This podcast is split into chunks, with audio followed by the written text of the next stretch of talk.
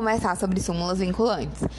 Tanto a lei que regula as súmulas vinculantes, que é a Lei 11.417, quanto o dispositivo constitucional e as próprias súmulas. Vamos ler um pouquinho.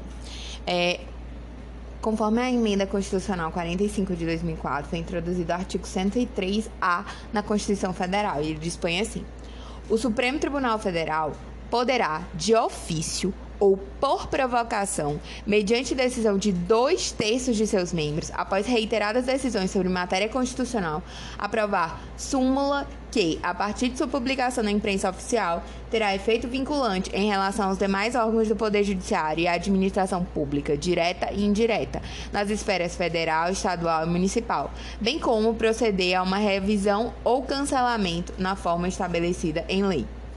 Ou seja, o STF, tanto de ofício quanto por provocação, pode tornar vinculante em relação à administração pública, direta e indireta, e aos órgãos do Poder Judiciário, tanto nas esferas federal, estadual e municipal, é, decisão, decisão, decisões reiteradas sobre matéria constitucional, mediante aprovação de súmula. Também, óbvio, pode proceder a revisão e o cancelamento. Parágrafo 1 a súmula terá por objeto a válida a validade, a interpretação e a eficácia de normas determinadas, acerca das quais haja controvérsia atual em órgãos judiciários ou entre estes e a administração pública, que acarrete grave insegurança jurídica e relevante multiplicação de processos sobre questão idêntica. Parágrafo 2. Sem prejuízo de que vier a ser estabelecida em lei aprovação, revisão ou cancelamento de súmula poderá ser provocada por aqueles que podem propor a ação direta de inconstitucionalidade. Ou seja, sem prejuízo do que vier a ser estabelecido em lei, a aprovação, a revisão e o cancelamento da súmula poderá ser provocada por aqueles que podem propor a ação direta de inconstitucionalidade. Parágrafo 3. Do ato administrativo ou decisão judicial que contrariar a súmula aplicável ou que indevidamente a aplicar, caberá reclamação ao STF, que, julgando-a procedente, anulará o ato administrativo ou cassará a decisão judicial reclamada e determinará que outra seja proferida com ou sem aplicação na súmula, conforme o caso. A gente vê que a lei 11.417 ela é um pouco diferente. Ela amplia o rol aqui constitucional para revisão, aprovação e cancelamento de súmula. Porque aqui diz que é os mesmos legitimados para propor ação direta de inconstitucionalidade. Que está tá no 103 e são presidente da República, a mesa do Senado Federal, a mesa da Câmara dos Deputados, a mesa da Assembleia Legislativa ou Câmara Legislativa do DF, o governador do Estado do Distrito Federal, o Procurador-Geral da República, o Conselho Federal da OAB, o partido político com representação no Congresso Nacional e Confederação Sindical ou entidade de classe de âmbito nacional. A lei, conforme veremos, a lei ela amplia esses legitimados, acrescentando os, o defensor público geral da União e os tribunais superiores, tribunais de justiça dos estados e do, o TJDFT e os tribunais regionais federais, e os TRTs e os tribunais regionais eleitorais e os tribunais militares. Então vamos proceder então à leitura da lei 11417 de 2006 a lei das súmulas vinculantes. Artigo 1 essa lei disciplina a edição, a revisão e o cancelamento de enunciado de súmula vinculante pelo STF e dá outras providências. Artigo 2 O Supremo Tribunal Federal poderá, de ofício ou por provocação, após reiteradas decisões sobre matéria constitucional, editar enunciado de súmula que, a partir de sua publicação na imprensa oficial, terá efeito vinculante em relação aos demais órgãos do Poder Judiciário e à administração pública, direta e indireta nas nas esferas federal, estadual e municipal, bem como proceder à sua revisão ou cancelamento na forma prevista nessa lei. Parágrafo 1. O enunciado da súmula terá por objeto a validade, a interpretação e a eficácia de normas determinadas, acerca das quais haja, entre órgãos judiciários ou entre estes e a administração pública, controvérsia atual que acarrete grave insegurança jurídica irrelevante multiplicação de processos sobre idêntica questão. Parágrafo 2 é, Parágrafo 2 agora do artigo 2 o Procurador-Geral da República, nas propostas que não houver formulado, manifestar-se-á previamente à edição, revisão ou cancelamento do enunciado de súmula vinculante. Então, PGR, nas propostas que não houver formulado, manifestar-se-á previamente à edição, revisão ou cancelamento do enunciado de súmula vinculante. Parágrafo 3 A edição, a revisão e o cancelamento do enunciado de súmula vinculante de súmula com efeito vinculante dependerão de decisão tomada por dois terços, dois terços do membro, dos membros do Supremo Tribunal Federal, em sessão plenária. Parágrafo 4. No prazo de 10 dias após a sessão em que editar, rever ou cancelar enunciado de súmula, com efeito vinculante, o Supremo Tribunal Federal fará publicar em sessão especial do Diário da Justiça e do Diário Oficial da União o enunciado respectivo. Artigo 3 São legitimados a propor a edição, a revisão, cancelamento de enunciado de súmula vinculante 1. O presidente da República. 2. A mesa do Senado Federal. 3. A mesa da Câmara dos Deputados. 4. O Procurador-Geral da República. 5. O Conselho Federal da Ordem dos Advogados. 6. O Defensor Público-Geral da União. 7. O Partido Político com representação no Congresso Nacional. 8. Confederação Sindical ou entidade de classe de âmbito nacional. 9. A mesa da Assembleia Legislativa da Câmara Legislativa do DF. 10. Governador de Estado ou Distrito Federal. 11. Os tribunais superiores, tribunais de justiça dos estados, o TJDFT, os tribunais regionais federais, os tribunais regionais do trabalho, os tribunais regionais eleitorais e os tribunais militares. Ou seja, a, adiciona, né, além dos nove legitimados para propor a ADI, a ADC e a ADPF, o Defensor Geral Público Geral da União e os tribunais superiores, tribunais de justiça dos estados, TJDFT, tribunais regionais é, do trabalho, TRTs, TREs e tribunais militares, ITRFs.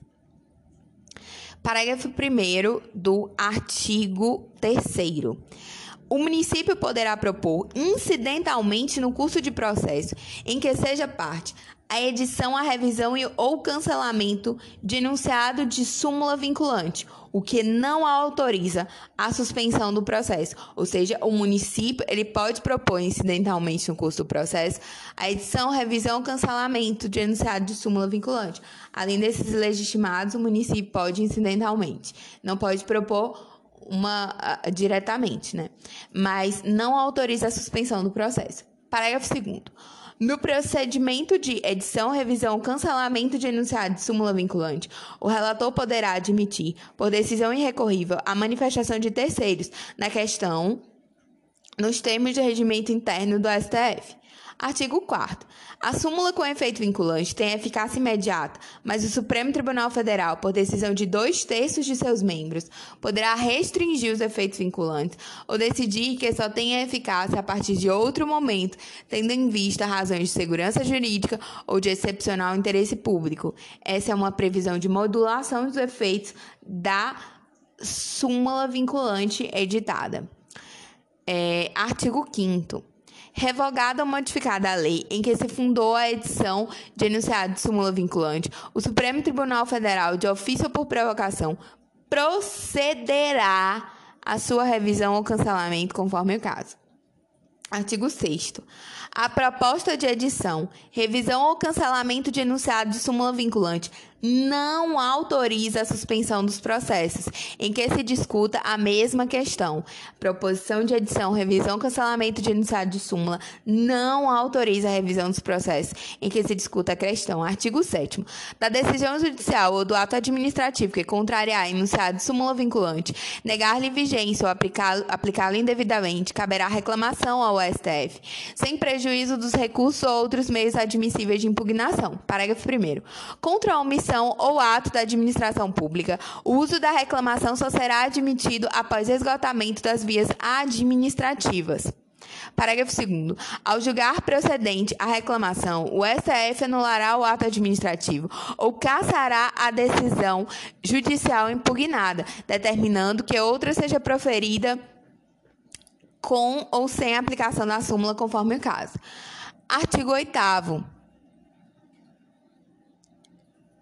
O artigo 56 da Lei 9784 de 99 passa a entrar em vigor acrescido do parágrafo 3 Parágrafo 3 diz assim: Se o recorrente alegar que a decisão administrativa contraria enunciado de súmula vinculante, caberá à autoridade prolatora da decisão impugnada, se não a reconsiderar, explicitar antes de encaminhar o recurso à autoridade superior as razões da aplicabilidade ou inaplicabilidade da súmula, conforme o caso.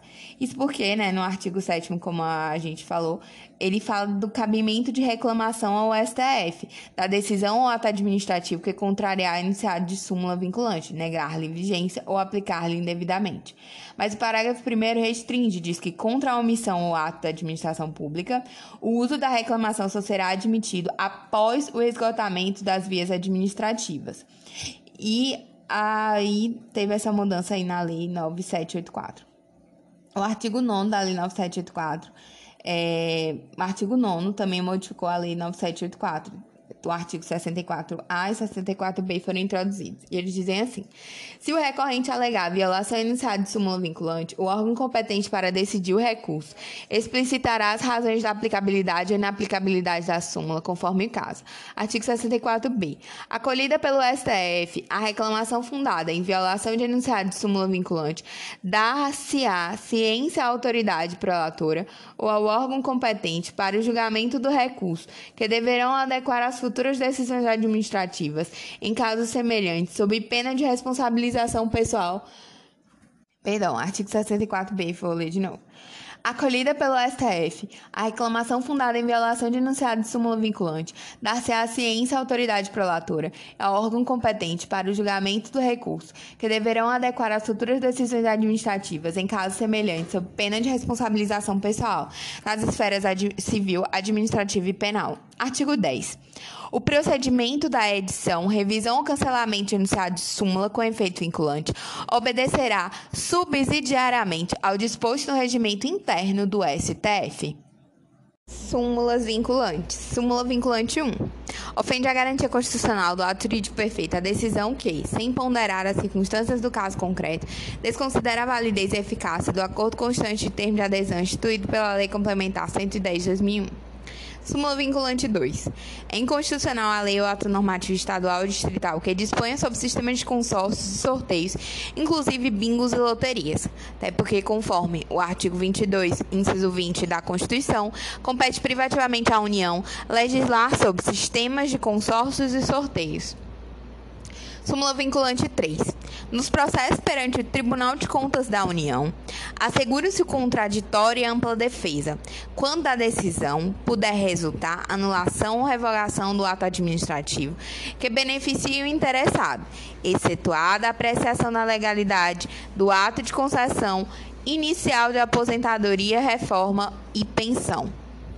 Ou seja, a concessão de aposentadoria é um ato complexo que é concedido inicialmente pelo órgão ao qual está vinculado o servidor e depois é perfectibilizado pela manifestação de vontade do Tribunal de Contas. Se o Tribunal de Contas se manifestar dentro dos cinco anos, conforme a jurisprudência dos tribunais superiores, o não há necessidade de ofertar o contraditório em ampla defesa. E antigamente era possível, era necessário, perdão, o contraditório em ampla defesa passado esses cinco anos, se o Tribunal de Contas apreciasse esse ato após os cinco anos. Isso porque não existe uma lei que regule um prazo específico para o Tribunal de Contas se manifestar. Mas o STF, no julgamento do RE 636553 do Rio Grande do Sul. Repercussão geral. Tema 445, informativo 967.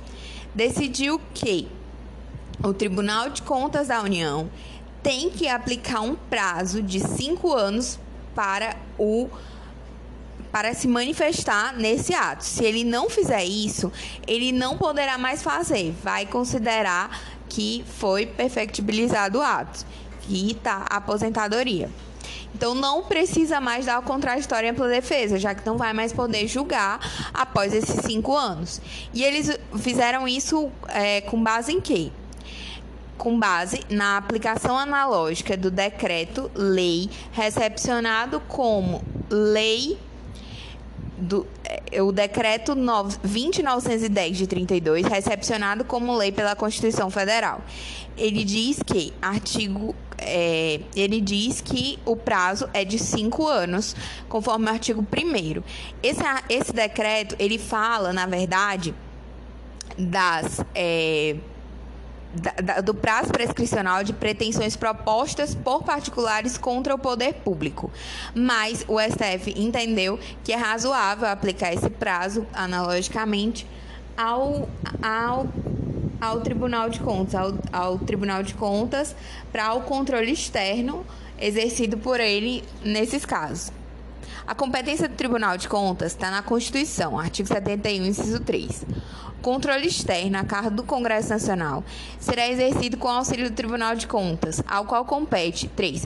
Apreciar para fins de registro e legalidade dos atos de admissão de pessoal a qualquer título na administração direta e indireta, incluindo as fundações instituídas e mantidas pelo poder público, excetuadas as nomeações para cargo de provimento em comissão, bem como das concessões de aposentadorias, reformas e pensões, ressalvadas as melhorias posteriores que não alterem o fundamento legal do ato concessório.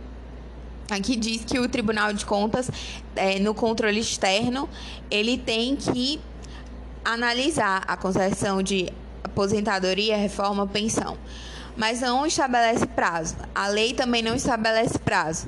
Então, aplicou-se esse decreto 20910 por analogia e ele decidiu no, na repercussão em sede de repercussão geral, tema 445, RE 636553, que, em atenção aos princípios da segurança jurídica e da confiança legítima, os tribunais de contas estão sujeitos ao prazo de cinco anos para o julgamento da legalidade do ato de concessão inicial de aposentadoria, reforma ou pensão, a contar da chegada do processo à respectiva Corte de Contas.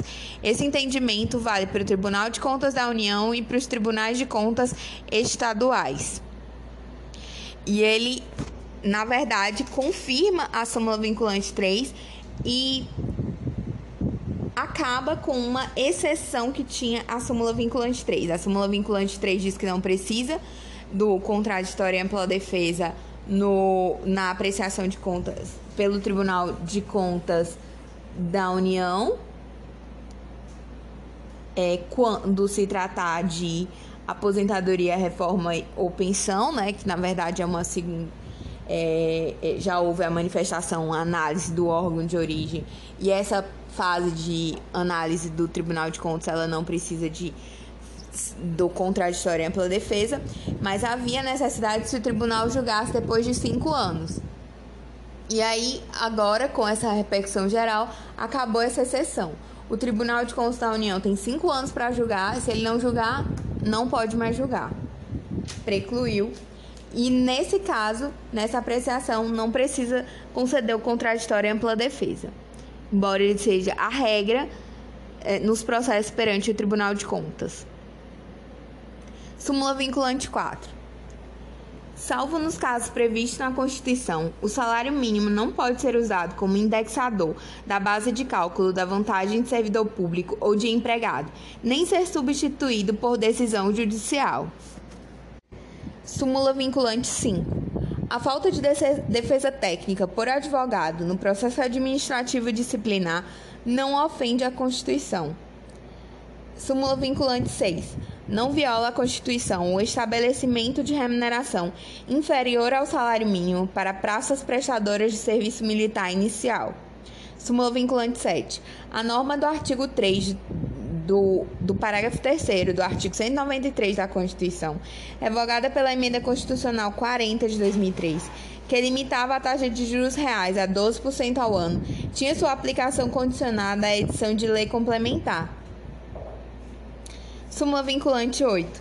São inconstitucionais o parágrafo único do artigo 5 do decreto Lei 1569-77 e os artigos 45 e 46 da Lei 8.212, que tratam de prescrição e decadência de crédito tributário.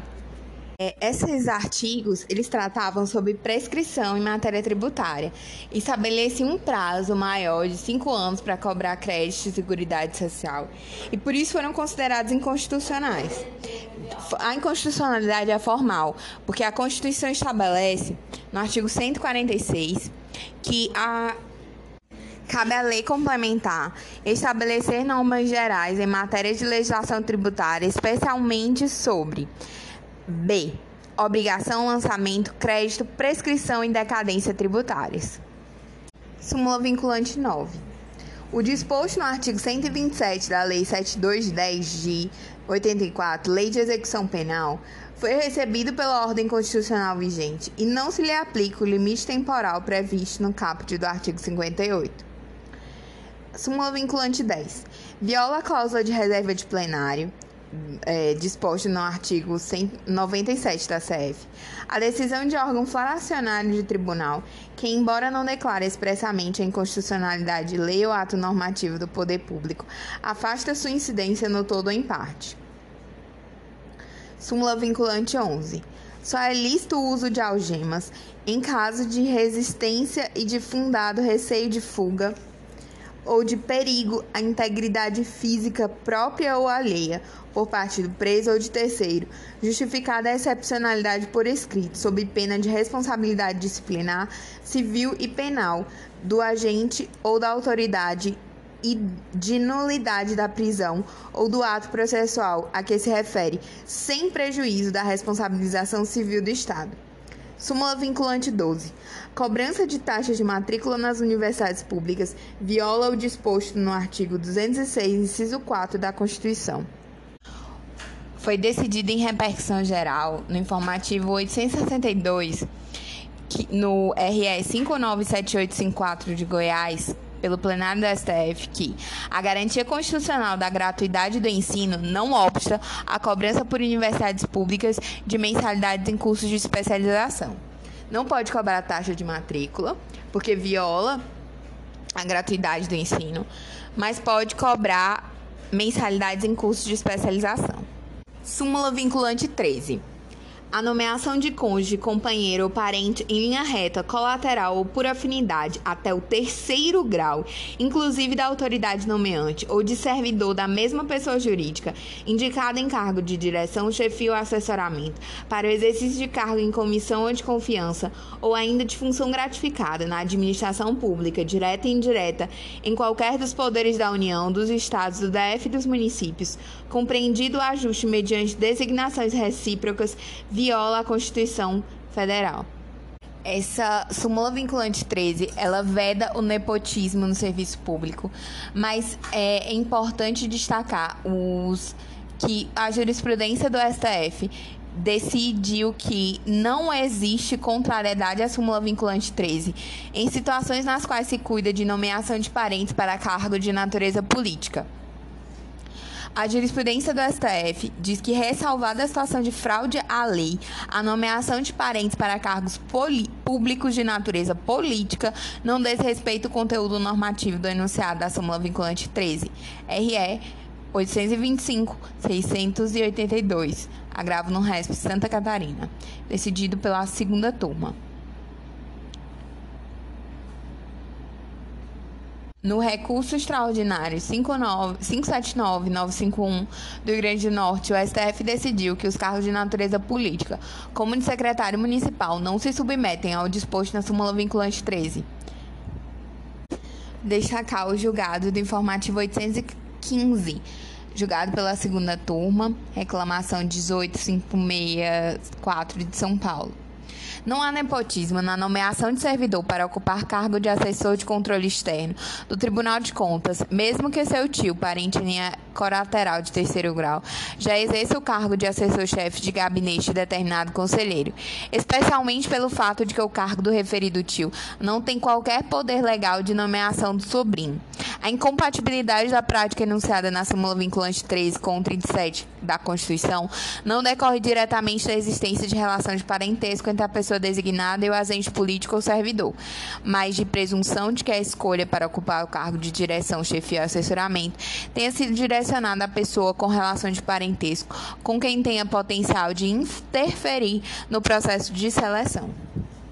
Vale destacar que, ao editar a súmula vinculante 13, a Corte não pretendeu esgotar todas as possibilidades de configuração de nepotismo na administração pública, dada a impossibilidade de se preverem ou de se inserirem na redação do enunciado todas as molduras fático-jurídicas relevadas na pluralidade dos entes da Federação e das esferas de poder, com as peculiaridades da organização em cada caso. Dessa perspectiva, é certo que a edição de atos regulamentares ou vinculantes ou vinculantes por autoridade competente para orientar a atuação dos demais órgãos ou entidades a ela vinculados quanto à configuração do nepotismo, não retira a possibilidade de, em cada caso concreto, proceder-se à avaliação das circunstâncias à luz do 37 caput. MS 31697. A redação do enunciado da súmula vinculante 13 não pretendeu esgotar todas as possibilidades de configuração do nepotismo, uma vez que a tese constitucional nele consagrada consiste na proposição de que essa irregularidade decorre diretamente do caput do 37 da Constituição, independente da edição de lei formal sobre o tema.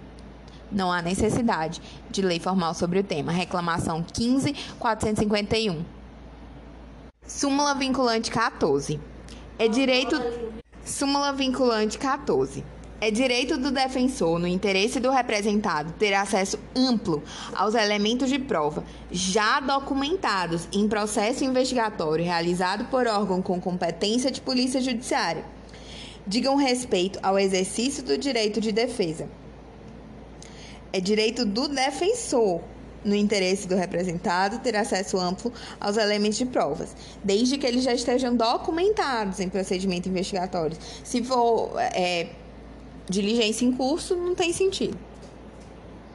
Súmula vinculante 15. Súmula vinculante 15. Cálculo de gratificações e outras vantagens de servidor público não incide sobre abono utilizado para atingir o salário mínimo. Cálculo de gratificações e outras vantagens de servidor não incide sobre abono utilizado para atingir o salário mínimo. Súmula vinculante 16.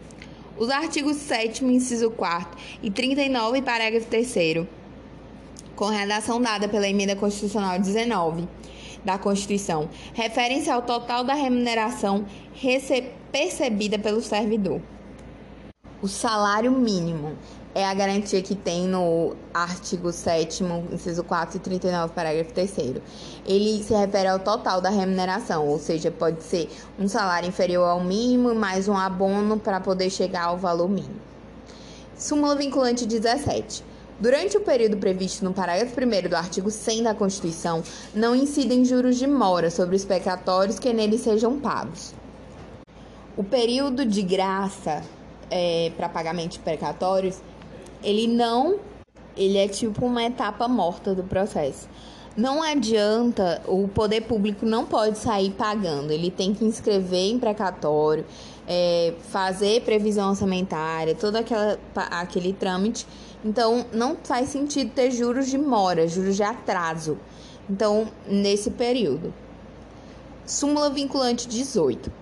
A dissolução da sociedade ou do vínculo conjugal no curso do mandato não afasta a inelegibilidade prevista no artigo 7 do no parágrafo 7 do artigo 14. O artigo 14, ele diz que, no parágrafo 7, que são inelegíveis no território da jurisdição do titular, titular do mandato eletivo, o cônjuge e os parentes consanguíneos ou afins até o segundo grau ou por adoção do presidente da República, do governador do estado ou território, do DF, do prefeito ou de quem haja substituído dentro de seis meses anteriores ao pleito, salvo se titular de mandato eletivo e candidato à reeleição. Então, é, parente, cônjuge, parentes consanguíneos ou afins até o segundo grau ou por adoção. Aqui são inelegíveis. Essa inelegibilidade né, não, não é coincidente, por exemplo, com o grau que fala na, no, na vedação nepotismo. Na súmula vinculante 13 até o terceiro grau. Parentes em linha reta colateral por afinidade até o terceiro grau, no caso de nepotismo. No caso de inelegibilidade, é até o segundo grau. E isso não é a dissolução do vínculo da sociedade conjugal no curso do mandato não afasta a inelegibilidade. Ou seja, era um cônjuge, se divorciou, não, a, não afasta, no curso do mandato, não afasta a inelegibilidade. Súmula vinculante 19. Antes de seguir para a súmula vinculante 19, é importante lembrar da repercussão geral do informativo uh, do RESP 758461, informativo 747.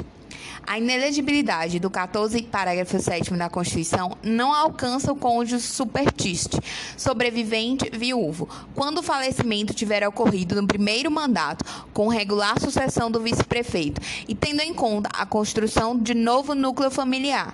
A súmula vinculante 18 do STF não se aplica aos casos de extinção do vínculo conjugal pela morte de um dos cônjuges.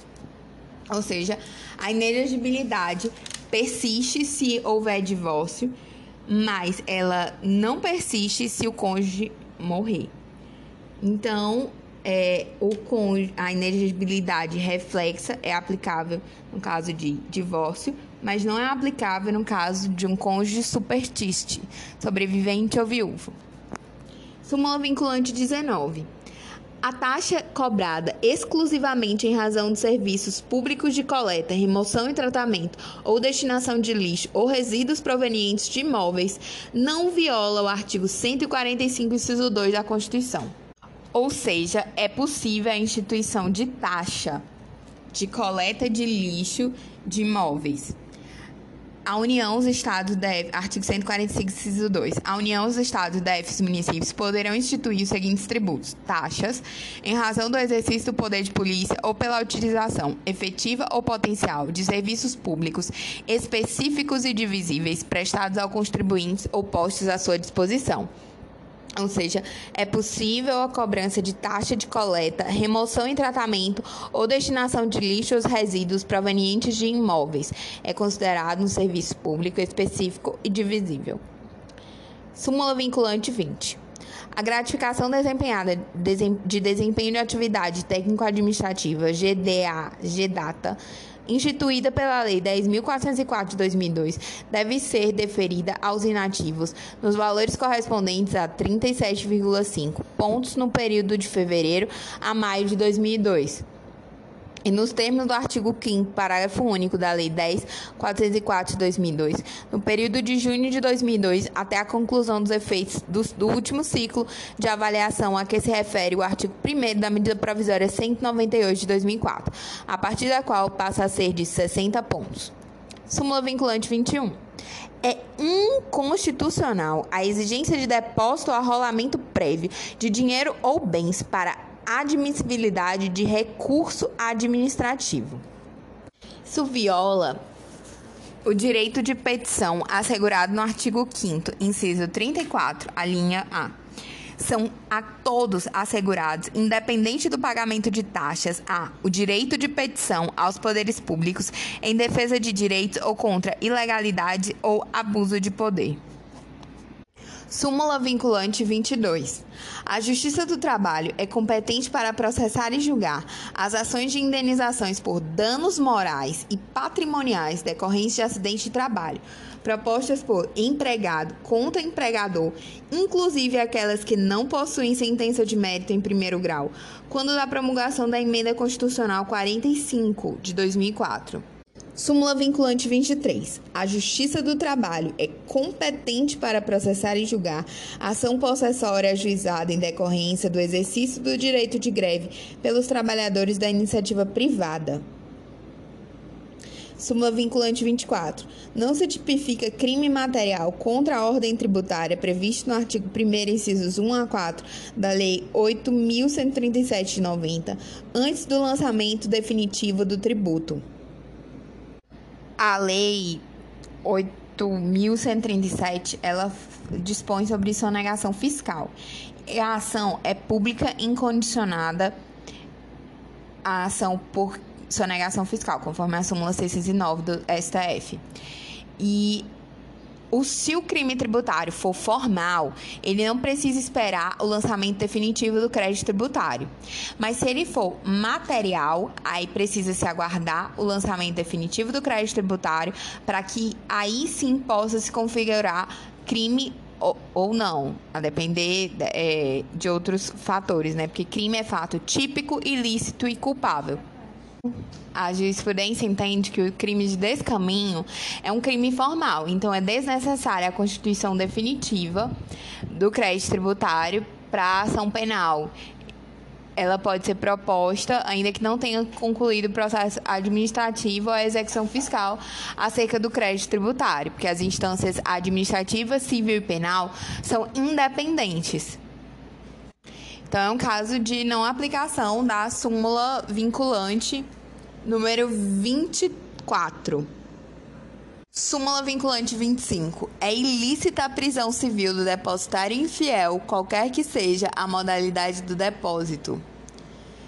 Então, é porque foi discutidas várias teses e entendeu-se que os Pacto de São José da Costa Rica, que não que, que era anterior à emenda constitucional 45, que determinou que seriam seriam como emendas constitucionais os tratados de direitos humanos é, aprovados na forma de nas duas casas pelo quórum qualificado ainda e o Pacto de São José da Costa Rica que vedava a prisão depositária infiel é anterior mas entendeu-se que essa, esse pacto, apesar de não ser uma emenda, não ter status de emenda constitucional, ele é supralegal. Então, de forma que a lei ela não pode ser contrária ao Pacto Social da Costa Rica. Então, é ilícita a prisão civil do depositário infiel, qualquer que seja a modalidade do depósito. Súmula vinculante 26. Para efeitos de progressão de regime no cumprimento de pena por crime hediondo ou equiparado, o juízo da execução observará a inconstitucionalidade do artigo 2 da Lei 8.072 de 90, sem prejuízo de avaliar se o condenado preenche ou não os requisitos objetivos e subjetivos do benefício, podendo determinar para fim para tal fim, de modo fundamentado, a realização de exame criminológico. O referido dispositivo da lei de crimes hediondos vedava a progressão de regime, vedava o regime mais brando é, para os crimes hediondos de forma abstrata. Ele não é, violava a individualização da pena. E também tem outras disposições correlatas que são importantes. A súmula 718 do STF diz assim: a opinião do julgador sobre a gravidade e abstrato do crime não constitui motivação idônea para a imposição de regime mais severo do que o permitido segundo a pena aplicada. O HC 161.583 diz assim: configura ilegítimo bis in idem considerar a natureza e a quantidade da substância ou do produto para fixar a pena base, primeira etapa, e simultaneamente para a escolha da fração de redução a ser imposta na terceira etapa da dosimetria da pena, artigo 4 parágrafo 4 artigo 33 da Lei 11.346 de 2006. Seguindo agora, súmulas vinculante 27. Compete à Justiça Estadual julgar causas entre consumidor e concessionário de serviço público de telefonia quando a Anatel não seja litisconsorte passivo necessária, assistente nem oponente. Súmula vinculante 28. É inconstitucional a exigência de depósito prévio como requisito de admissibilidade de ação judicial na qual se pretenda discutir a exigibilidade do crédito tributário. Vale mencionar que o embargo à execução, que é a defesa típica do executado no, na execução fiscal, ela exige a garantia do juízo. Então, as outras ações declaratórias, elas não podem exigir, senão o contribuinte ele não teria como é, debater, né? Seria é, de forma, seria de veras injusto com o contribuinte. É, súmula vinculante 29. É constitucional a adoção no cálculo do valor da taxa de um ou mais elementos à base de cálculo própria de determinado imposto, desde que não haja integral identidade entre uma base e outra. Súmula vinculante 30 Foi suspensa a publicação da súmula em 2010. Súmula vinculante 31. É inconstitucional a incidência do imposto sobre serviços de qualquer natureza, ISS, sobre operações de locação de bens imóveis, de bens móveis, perdão. Então, é inconstitucional ISS incidente sobre operações de locação de bens móveis. Não há aí prestação de serviço, né? Súmula vinculante 32. O ICMS não incide sobre a alienação de salvado de sinistro pela seguradora. É o carro do PT, né? Súmula vinculante 33. Aplicam-se ao servidor público, no que couber, as regras do regime geral de previdência social sobre a aposentadoria especial, de que trata o artigo 40, parágrafo 4, inciso 3 da Constituição Federal, até a edição de lei complementar específica. Artigo 34, súmula vinculante 24, 34, perdão. A gratificação de desempenho de atividade de Seguridade Social e do Trabalho, G, GDASST, instituída pela Lei 10.483 de 2002, deve ser estendida aos inativos no valor correspondente a 60 pontos, desde o advento da medida provisória 198 de 2004, convertida em lei pela Lei 10.971 de 2004, quando tais inativos façam jus à paridade constitucional. Súmula vinculante 35. A homologação da transação penal, prevista no artigo 76 da Lei 9.099, não faz coisa julgada material e, descumpridas suas cláusulas, retoma a situação anterior, possibilitando ao Ministério Público a continuidade de persecução penal mediante oferecimento de denúncia ou requisição de inquérito policial. Súmula vinculante 36. Compete à Justiça Federal Comum processar e julgar civil denunciado pelos crimes de falsificação ou de uso de documento falso, quando se tratar de falsificação da caderneta de inscrição e registro CIR ou, cade, ou carteira de identificação de arma, amador, CHA, ainda que expedidas pela Marinha do Brasil. Compete à Justiça Federal Comum. Uh, Súmula vinculante 37. Não cabe ao Poder Judiciário, que não tem função legislativa, aumentar vencimento de servidores públicos sob o fundamento de isonomia. Súmula vinculante 38. É competente o município para fixar horário de funcionamento de estabelecimento comercial. Vale lembrar a disposição da súmula 419.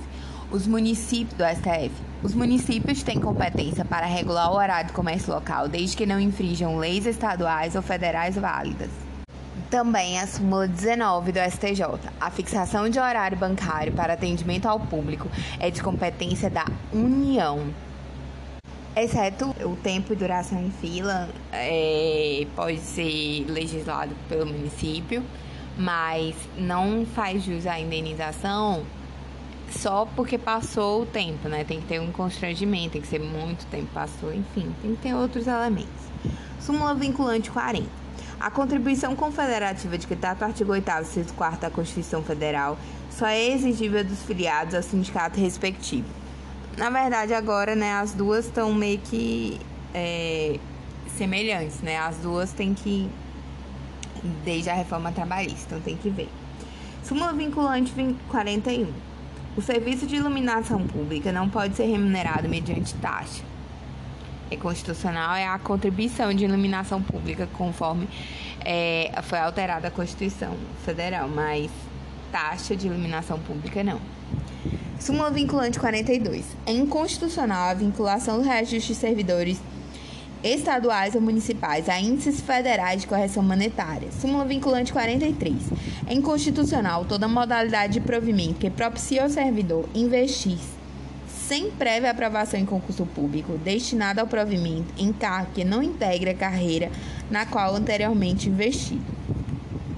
Súmula vinculante 44.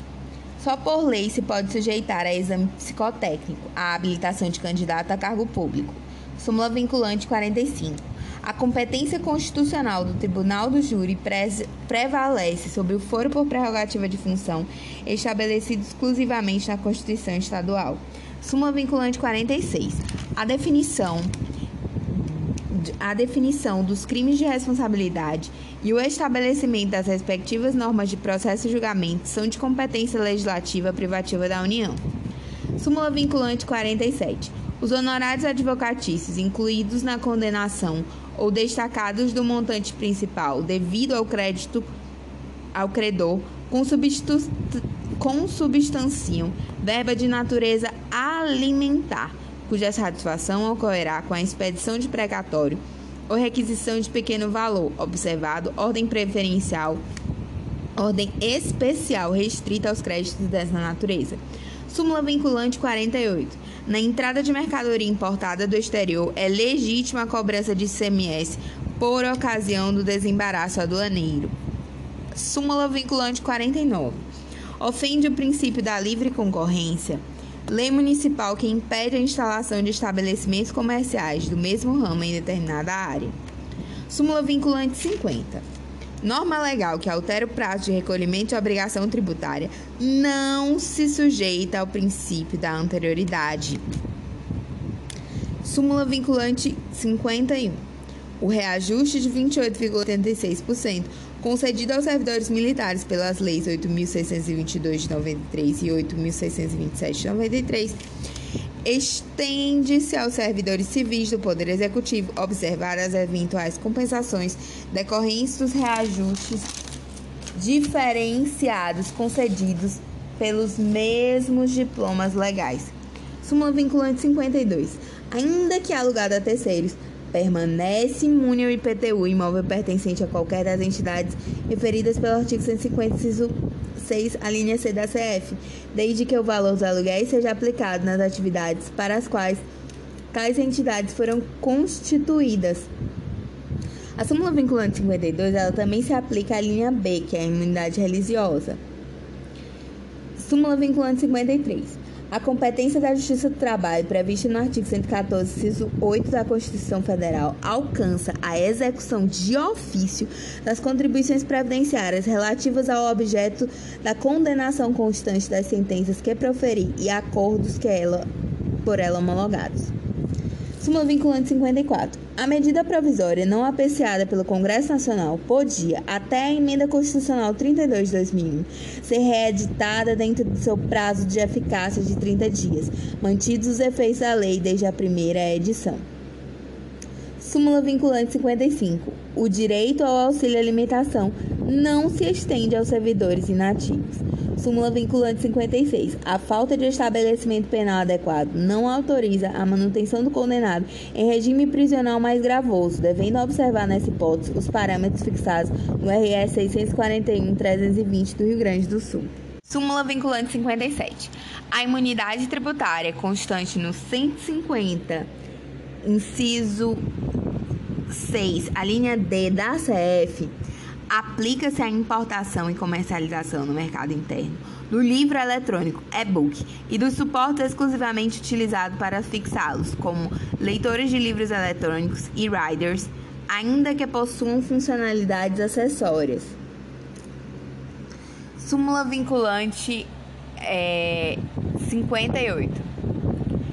Inexiste direito ao crédito presumido de IPI relativo a entrada de insumos isentos, sujeita a alíquota zero ou não tributáveis, o que não contraria o princípio da não cumulatividade.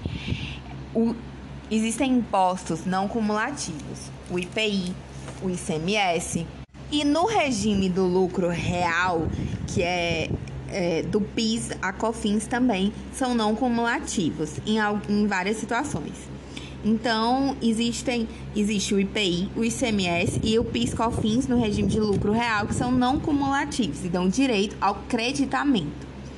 É, só que, assim, nem sempre há o creditamento. Por exemplo, no ICMS, o direito ao creditamento da energia elétrica usada na indústria, no processo produtivo, é, só é o direito.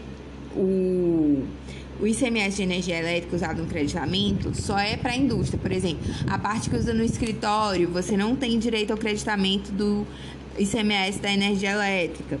Agora, o, no IPI, o direito ao creditamento de insumos se resume aos objetos usados para fabricar o, o objeto da produção. Por exemplo, empresa que fabrica copo, ela pode creditar todos os insumos que todos os impostos né, que, que foram utilizados para produzir aquele copo. Então, nem sempre tem direito ao creditamento do ICMS. No caso da Piscofins, no regime de lucro real, né, sempre poderão ser creditados no regime não cumulativo a energia elétrica, o aluguel, desde que seja outra pessoa jurídica, e também, se sair do regime cumulativo para o não cumulativo, pode creditar o estoque, mas tem um limite, né? 3% do PIS, 0,65% da COFIS, e limitado a um 12 meses. É, então, o que é que acontece? Isso é o regime de não cumulatividade, que é, é expresso para alguns, alguns impostos, né? Como a gente já mencionou. E aqui, a súmula vinculante 28, ela diz que não existe direito ao creditamento de IPI relativo à entrada de insumos isentos. Esses insumos estão isentos, então não pagaram é, o tributo, ou então eles foram sujeitos a alíquota zero não tributáveis, é, e isso não contrariaria o princípio da não cumulatividade, porque de fato você vai cobrar agora o tributo porque é, não foi cobrado, esse insumo está isento. Só que é importante destacar uma outra decisão agora de 2020 sobre creditamento de PIS/COFINS na Zona Franca. A Zona Franca de Manaus é... e ele fala sobre creditamento não de PI, é, essa decisão de 2020 do informativo 670, ele diz que é, a isenção do PIS e da COFINS sobre a receita decorrente da aquisição de bens e serviços só impede o aproveitamento dos créditos quando as coisas ou serviços adquiridos forem revendidos ou utilizados como insumo em produtos ou serviços sujeitos a alíquotas zeros, isentos ou não de contribuição. Nos demais créditos, o creditamento não é proibido.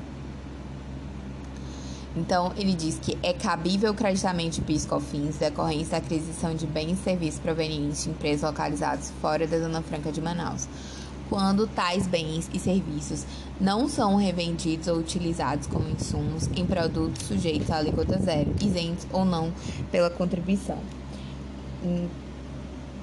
Então, essa questão da Zona Franca de Manaus, o do PIS da COFINS é uma decisão de 2020, também foi próxima, e aí é, vale destacar. Mas não existe direito ao creditamento presumido de IPI relativamente à entrada de insumos isentos, sujeitos à alíquota zero ou não tributáveis, o que não contraria o princípio da não cumulatividade, isso referente ao IPI. Foi simulada, é súmula vinculante, súmula vinculante 58. Súmula vinculante 59. O STF aprovou agora em 2023 a súmula vinculante 59, que diz assim: é impositiva, ou seja, obrigatória, a fixação do regime aberto e a substituição da pena privativa de liberdade por restritiva de direitos quando reconhecida a figura do tráfico privilegiado, previsto no artigo 33, parágrafo 4 da Lei 11.343 de 2006, e ausentes os vetores negativos da primeira fase da dosimetria da pena previstos no artigo 59 do CP. Observados os requisitos do artigo 33, parágrafo 2 a linha C, e do artigo 44, ambos do Código Penal. O artigo 44 fala da substituição da pena é, é, privativa de liberdade por restritiva de direitos. O artigo 33, parágrafo 2 fala da progressão da pena, né? Fala que a pena privativa de liberdade deverá ser executada de forma progressiva, segundo o mérito do condenado, observados os critérios e ressalvadas as hipóteses de transferência a regime mais rigoroso.